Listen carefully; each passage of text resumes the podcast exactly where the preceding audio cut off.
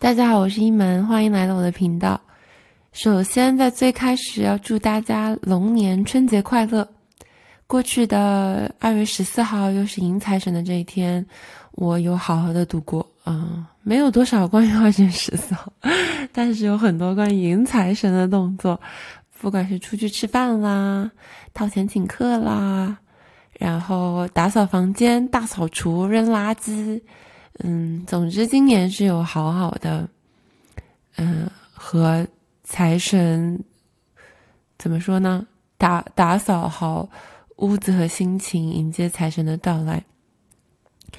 嗯，以前我从来没有这样子用这种心态对待过这一天啊，我觉得也体验出体现出了一些自己的变化吧。上了这么久 MBA，总算是跟钱的关系好像 有变得健康一点。所以祝大家，啊，新春快乐！啊，每次日历新翻一页，总是能带来很多新的，呃，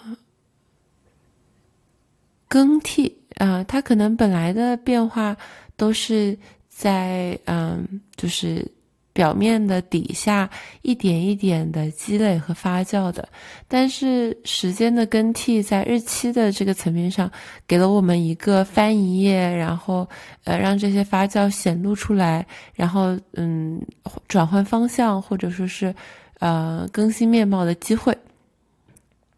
让它有一个手动的量变到质变哈，所以我觉得一直很喜欢这种。新的交替的时间和方式，嗯，也祝大家在新的一年，嗯，福寿双修，然后嗯，福慧福慧增长，寿寿也不错，寿是个好事啊，寿是一切的基础。啊，这次播客想跟大家讲。啊，两件事情，一个是我最近刚刚度过的一次牙美加旅行，啊，给我个人带来的一个反思，就是，嗯，我是不是有点回避型人格？因为我以前一直觉得我是焦虑型的，但是最近我在思考，在友情上，我是不是有一点回避型？嗯，我还在体会，抛出来和大家聊一聊。然后第二个呢，可能跟大家分享一下，嗯。现在 MBA 学习几乎要结束了，嗯，大概还有二月份、三月份、四月份、五月份，呃，哦，还有五个月，五个月的时间啊！我现在是一个什么样的心情？嗯嗯，最近对生活的一些关于活一次、活两次、活三次的体会。啊，先是计划这么讲的，看看能讲出啥。啊，先讲一讲雅美家的旅行。我是啊，去年跟朋友关系变好，就是在学校更多朋友以后，今年回来有一个同学，他就啊，嗯，提议说我们三个女生一起出去在哪玩儿然后他说我们去牙买加吧。我对这个地方没有什么了解，我只知道它是加勒比海旁边的海滩，然后去的话就可以少穿一点衣服，穿泳衣。然后我就说好好好，那我们就去。然后看日期的时候呢，机票在。过去的这个周末最便宜，它正好又是啊中国新年，我就想说，哎，那正好去牙买加过个年。于是，在过去的这个过年的周末，我就是周五一早五点钟出发，然后到周一晚上八九点钟、十点钟才回到家，就中间大概周五、周六、周日、周一玩了四天，但中间其实有。两个大半天都是在路上，所以还是挺匆忙的去了这个地方。然后牙买加这个地方去了以后呢，嗯，我发现它是一个，就是加勒比海上，嗯，有很多混合种族的一个呃岛。然后呃，那里的人是很多中国、印度、非洲裔等等的混血。然后这个地方是在海边，海真的特别美。然后它以旅游业为主业，所以啊，很多东西都是围绕着旅游出现的。嗯，整体我的感觉，哦，然后还有一个很著名的事情，就是它这里是雷鬼音乐的诞生啊之地。我去了这里以后，我有一个很。清晰的感觉就是，我这次旅行因为太仓促，然后到了以后就是忙不迭，所以其实一直只是在一个美国游客的角度体验牙买加。那从美国角度的游客体验牙买加的这段经历，对我来说是非常，就是不让人满意的。嗯，因为我觉得大部分时候都是在啊一些为游客建立的呃，就是 establishment 啊住，然后无非无非就是酒店、早餐、躺着，然后啊去去海边走的时候，就是一个又一个的啊，就是大小酒店，然后呃到的酒吧就是喝啤酒或者是喝喝鸡尾酒，然后。吃的东西，嗯，在最后的一两天，我们终于找到了比较当地的食物。但最开始的时候，我还是有吃几个汉堡的，嗯，还有 K C D 啊，墨西哥芝士饼之类的。那这对我来说，我就觉得说，啊，为什么要这样子？然后整个牙买加的，嗯，就是建筑，呃，和设施都还是比较落后的。它跟我当时去肯尼亚的时候的感觉有点像。因为我们又没有去那个首都，这次我就直接去的海边城市。他跟我去的肯尼亚海边城市，然后可能比肯尼亚海边城市稍微发达一些，但是也是跟肯尼亚有点像。然后，但是在这个基础上，它的价格竟然是和美国这边差不多，所以我就觉得它的性价比还是挺低的，挺令人发指。啊。上来就抱怨，但总的来说，牙买加的海还是非常非常的美的。我们住的那个地方，它是那种悬崖海边，其实也不是很高，但是它就是没有沙滩进入海里，而是那种礁石，然后直接旁边就是海水，所以有一些就是直接从那个礁石上跳下去的活动，我没敢，我胆子有点小。然后，但是这样的话，它就不是那种沙滩伸进海里，所以那个那个岸边的海就是直接是海最。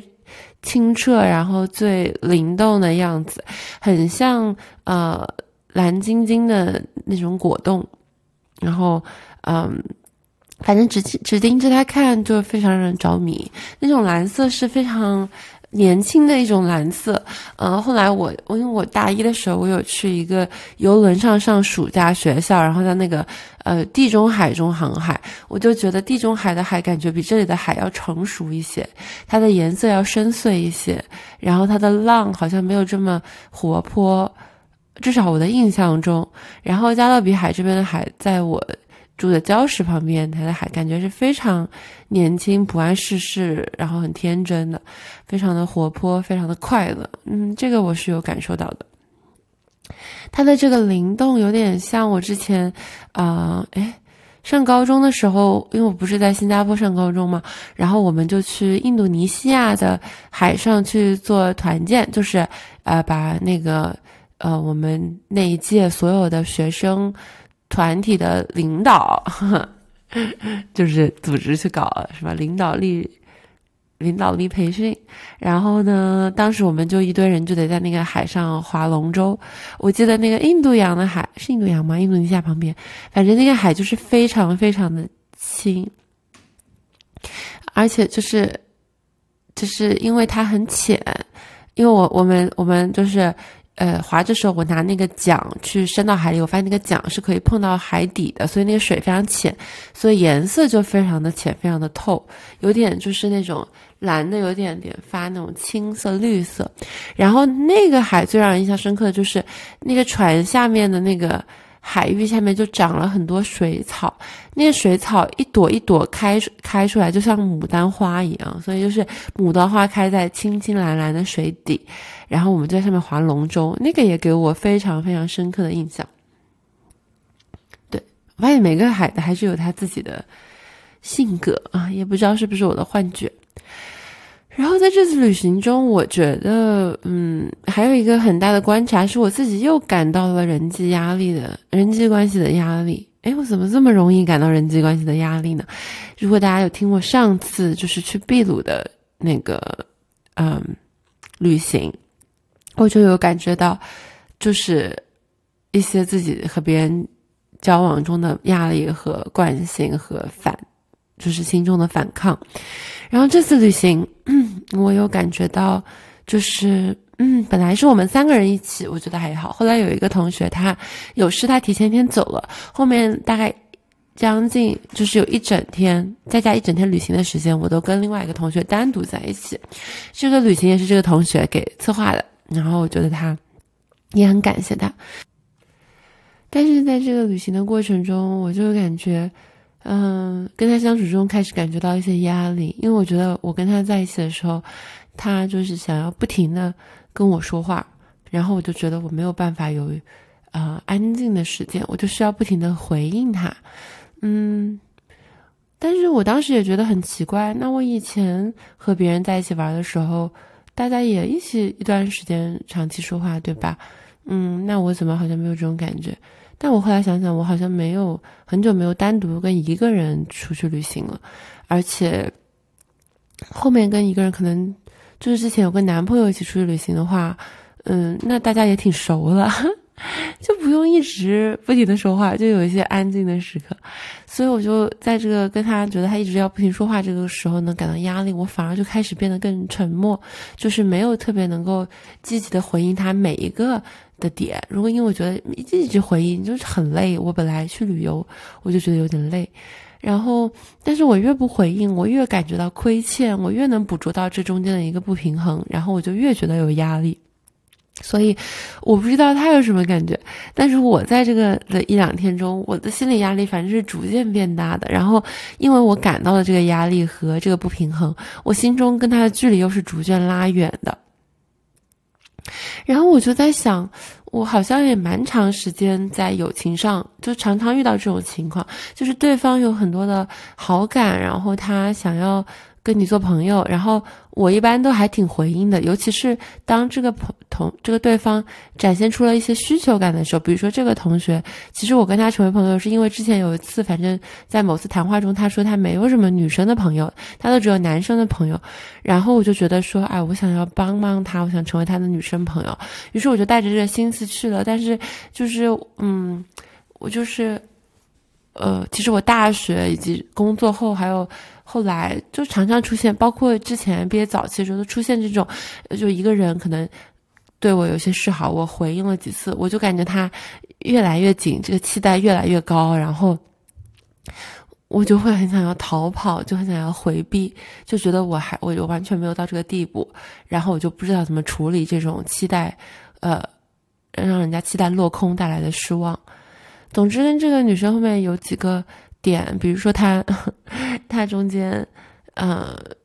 就不停的跟我说他的那些男生朋友的不好，然后呢，后来又问我不记得问我什么，就问我说我在学校的好朋友是谁，我感受到了一点点的期望，是他希望我就是说他是我的好朋友，可是我就跟他说，我说我觉得很难说学校里面有特别特别好的最好的朋友，因为我以前的最好的朋友。在国内的都是十几年认识十几年，或者说就是最近最最好的朋友，起码是认识了五六年，然后一起工作，天天见面，就花很多时间相处。然后我说，我们在这个学校里面，一周一个一个学期只有十周，如果有几十个觉得已经关系不错的人了，那这些人一天也一周也就见一，就是也就等一个学期也就只能就是深深的聊一次。然后我又不去那种大家一起。Hang out 就待着的事情，而且我现在交朋友也不找那种就在一起待着的朋友，所以我觉得我很难说现在有什么我的最好的朋友都能，只能说就是开了一个头，之后再慢慢发展。我有感觉到他有一点失望，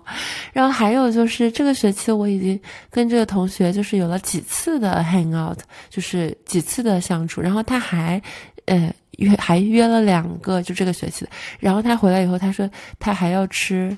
他说他觉得加勒比的这个菜不错，他回去还要再就研发加勒比的菜。他问我有没有有没有就是啊兴趣这个学期在一起办一个什么加勒比菜的什么活动。我一算，我想说天，啊我们已经这个学期已经有五六个 event 一起了，然后我实在是就是我觉得。他是很很不错的，我也不然不会一开始跟他做朋友。他身上有一些优点，但是我没有给任何一个朋友在目前分配过这么高的浓度。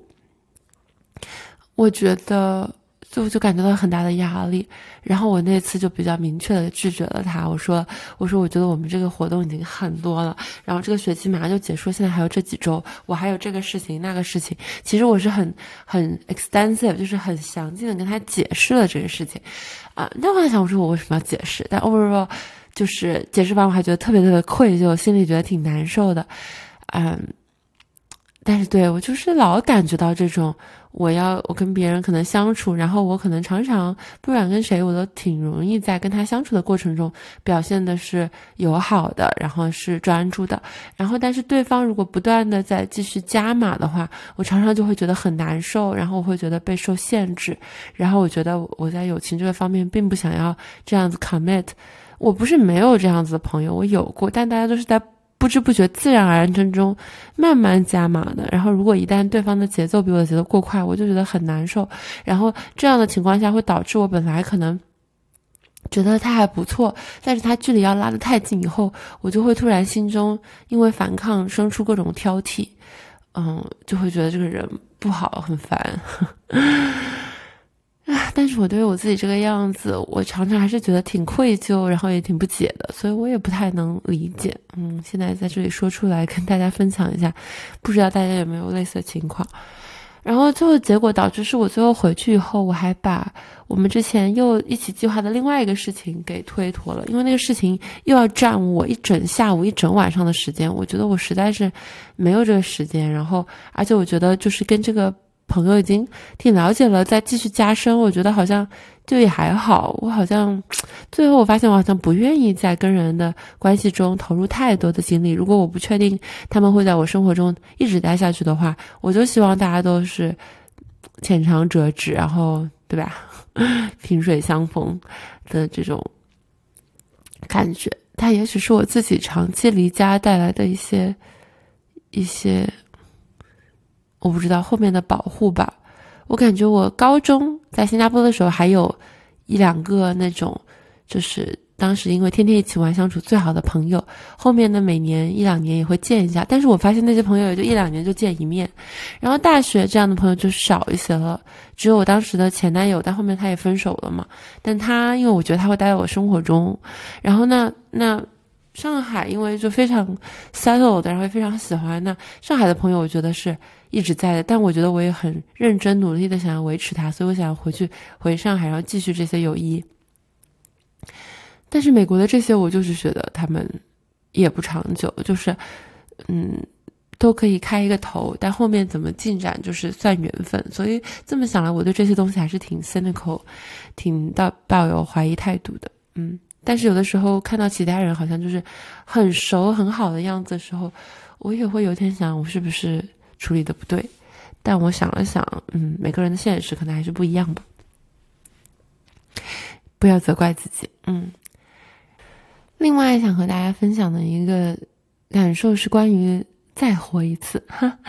呃，我从去年开始就是。培养出了一个新的习惯，我觉得这个习惯还挺好玩的。就是我一旦看完一部喜欢的小说，或者是看完一部喜欢的电影、电视，我呃有的时候会在它结束的时候马上回到开头，再重新读或者看一点啊，也不一定要整个把它整个看完。有的我是觉得把整个看完了，有的我可能就是在看一些前面开头，看到不想看为止。然后我就是想我的。第二次看的心态跟第一次就是很不一样，因为第一次就是嗯，在进展中，然后又很不确定后来会怎么样，就有点像 rush to the end，就是往迫不及待的往结尾冲的感觉，中间有些囫囵吞枣，有些细节也会忽略，然后很想知道发生了什么。然后等到看完了以后，知道结果了以后呢，再从头看的时候，心态就会不一样，就会发现很多之前看不到的细节，然后呢，一些埋下的伏笔，然后还有一些人，就是因为你刚看小说的时候，刚出来的人，有的时候你不知道他会是不是一个主角，还是一个，就是一个配角，一闪而过，对吧？就是想想到那个《倚天屠龙记》，呃，最开始。啊，张无忌还喜欢朱九真的时候，对吧？就是你不知道这个人是不是女主角，或者他对你的人生是什么样的角色。然后有的时候有一些人，他啊，那个时候出现了，后面又出现了，但是因为一开始名字记不清楚，后面出现的时候忘了出现就是前面这个人。但是如果你整个都看了以后呢，你再看，你就可以看到各种各样的细节，它有一点像从上帝视角再体验一次人生。那你再碰到这个人，你就觉得哦，这个人，你现在看到他的时候，你完全不知道他之后会怎样改变你的人生，但是那个时候你就有一种明明的一眼万年的感觉。有的时候我觉得我们，我们生生活也有一点这样子，就是有一个。像第二遍在看到我的灵，呃，对有些事情会有一些感受，可能说你碰到一些人、一些事情，你冥冥中就觉得，哎，这个事情和这个人不一般，他可能会在你的人生中产生一些影响。然后，但是在其中的体验中的真实的你呢，你也只能是有这个冥冥的感觉，你不可能真的确知，你其实都是不知道的。你经历每一件人和事，其实你都是。昏 昏昏昏沉沉、浑浑噩噩的，然后，而且对自己的人生，很多时候我们有一种很急迫的心情。我们每到一个我们想到的地方，就迫不及待的想到下一个我们想到的地方，因为我们就是很想知道发生了什么，对吧？所以很想知道我们最后好不好，我们最后幸不幸福。其实就会对未来的自己感到有一些担心。但我现在，呃。在学校的时候呢，我觉得我稍微好像更有一种第二次看小说的心情，因为我知道我毕业以后就是要回国，然后嗯，回国以后的方向虽然现在还在摸索，但是就是我觉得也比较确定。然后呃，在斯坦福这里的事情，我虽然会要为回国的一些事情做准备，但是斯坦福这里发生的很多细节上的事情，其实不太影响我之后的。或者不会显性的影响我之后的一些事情，所以我，啊，就会觉得在这里的这段时间，既然知道他，呃，会结束，然后呢，它结束以后呢，也会有一个大概的方向，那么在这段时间中，就，嗯，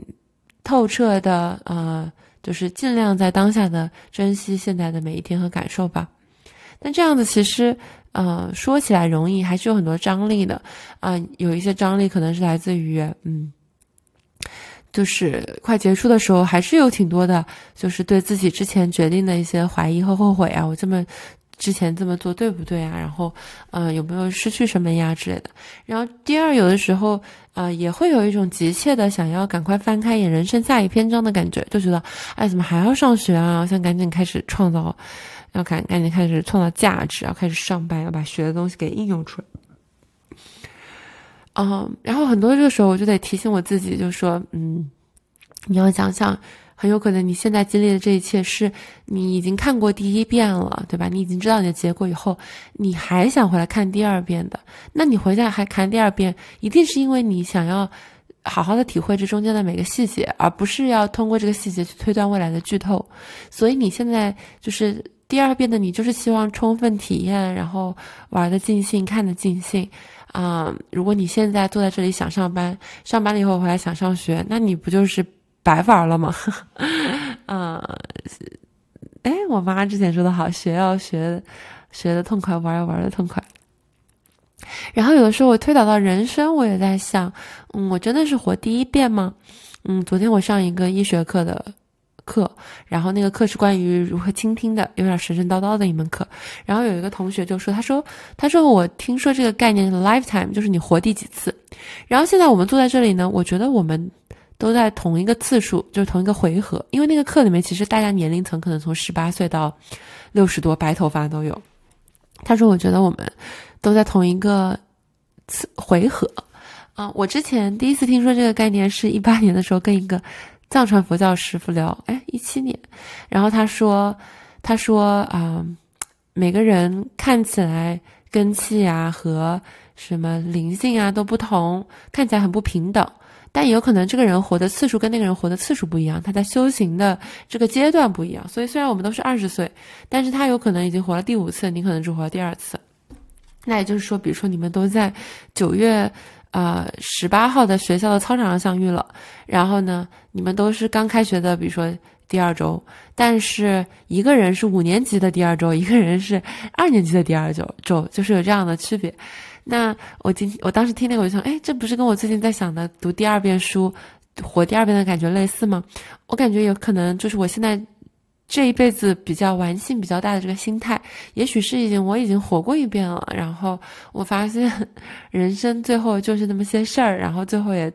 嗯，该发生的都会发生，然后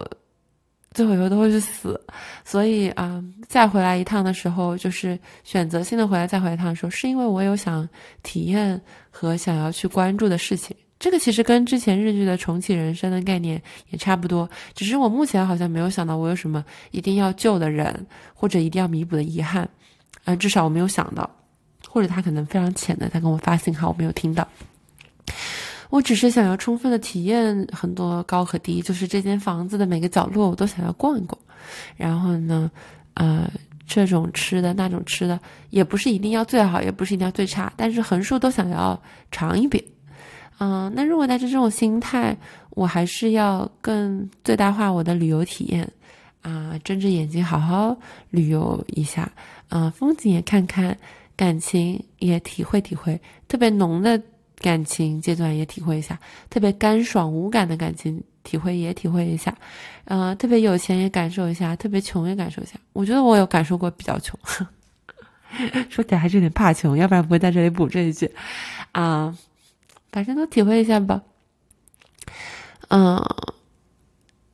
反正我最近就是常常用这个，哎，你记得吗？你已经活过一次了，你这次来就是要好好的把这种的这个过程，给